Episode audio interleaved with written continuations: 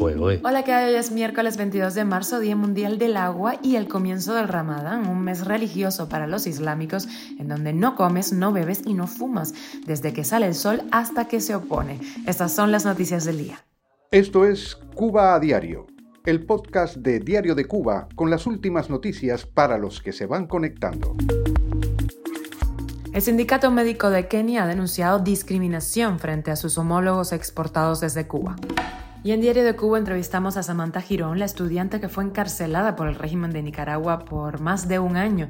Es la más joven de las exiliadas de Daniel Ortega, que ahora vive en Estados Unidos. Te traemos la historia de una doctora cubana que trabajó en el programa Más Médicos en Brasil y ahora sobrevive en ese país. Y Japón se lleva su tercer título en el Clásico Mundial y te contamos cómo el comisionado de béisbol de Cuba eligió a los peloteros que fueron al Mundial. Esto es Cuba a Diario, el podcast noticioso de Diario de Cuba. A casi tres años del secuestro de dos doctores cubanos exportados a Kenia, los médicos locales se quejan de sufrir salarios injustos y discriminación. El Sindicato de Médicos, Farmacéuticos y Dentistas de Kenia eh, acusó el martes a su gobierno de discriminarlos frente a los cubanos exportados a ese país por La Habana y de descuidar a los médicos del país africano que ahora están estudiando en Cuba a través de un programa de intercambio bilateral. Según el secretario general del gremio, la mayoría de los profesionales kenianos en la isla vinculados a este programa viven en condiciones deplorables en el país anfitrión. Así lo reportó el medio local Kenyans. En mayo del año 2018, Nairobi y La Habana firmaron un memorando de entendimiento que estableció que alrededor de una centena de médicos de la isla trabajarían en el país durante dos años, mientras que 50 médicos kenianos serían capacitados en Cuba durante la misma cantidad de tiempo. Ese acuerdo ha sido prorrogado desde entonces. Cuba a diario. Y entrevista la vista en Diario de Cuba hasta pegó. Te contamos que hablamos con la exiliada nicaragüense más joven, ella tiene solo 23 años, del grupo de 222 opositores que el gobierno de Daniel Ortega expulsó a Estados Unidos y también despojó de su nacionalidad, los borraron como ciudadanos. Samantha Girón estuvo presa por un año y tres meses en Nicaragua en cárceles de máxima seguridad, en pabellones con presas comunes que cometieron desde parricidio hasta asesinato atroz, solo por el hecho de ser una opositora del gobierno de Ortega Murillo. Escuchamos un pedazo de nuestra conversación. Yo no puedo cerrar el capítulo de Nicaragua. O sea, yo como víctima directa del régimen, o sea, que he vivido exilio, destierro, cárcel, persecución, amenazas. Yo no puedo permitir y quedarme de brazos cruzados. La joven, que ahora vive en New Jersey, espera terminar sus estudios de periodismo y se tomará un tiempo para ir a terapia y sanar muchos traumas de la época del encierro. Y te acercamos la historia de una doctora cubana que llegó a Brasil en el año 2013 como parte del programa Más Médicos, que ahora sobrevive con ayudas y cuidando ancianos.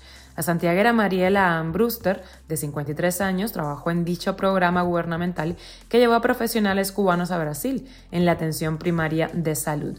Como otros médicos, se quedó allí en Brasil después de la cancelación por el gobierno de la isla de más médicos y ahora, para mantenerse vinculada a su profesión, promueve charlas gratuitas para jóvenes adultos y ancianos sobre la prevención de enfermedades y la importancia, por ejemplo, de la mamografía y los exámenes preventivos de próstata. Esta doctora cubana ha intentado en cuatro ocasiones sin éxito que se le reconozca su diploma a través del examen nacional de revalidación de títulos de médicos de eh, Brasil.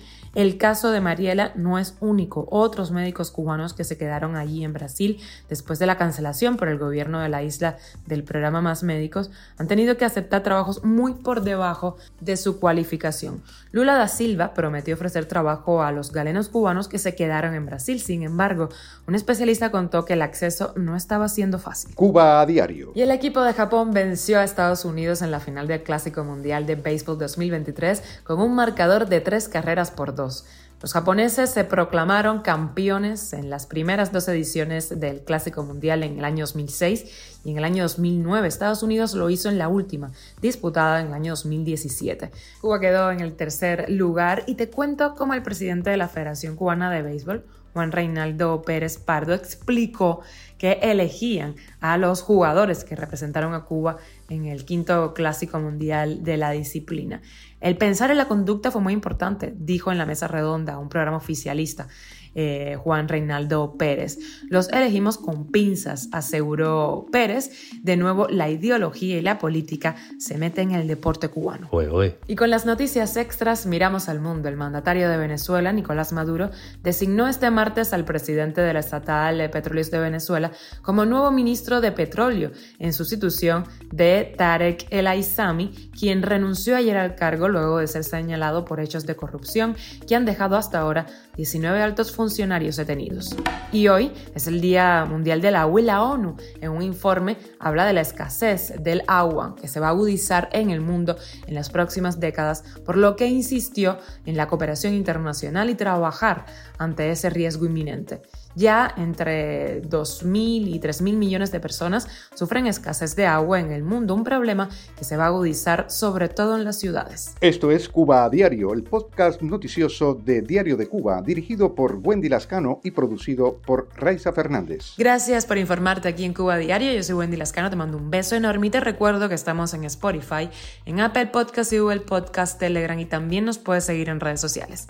Que tengas un feliz miércoles.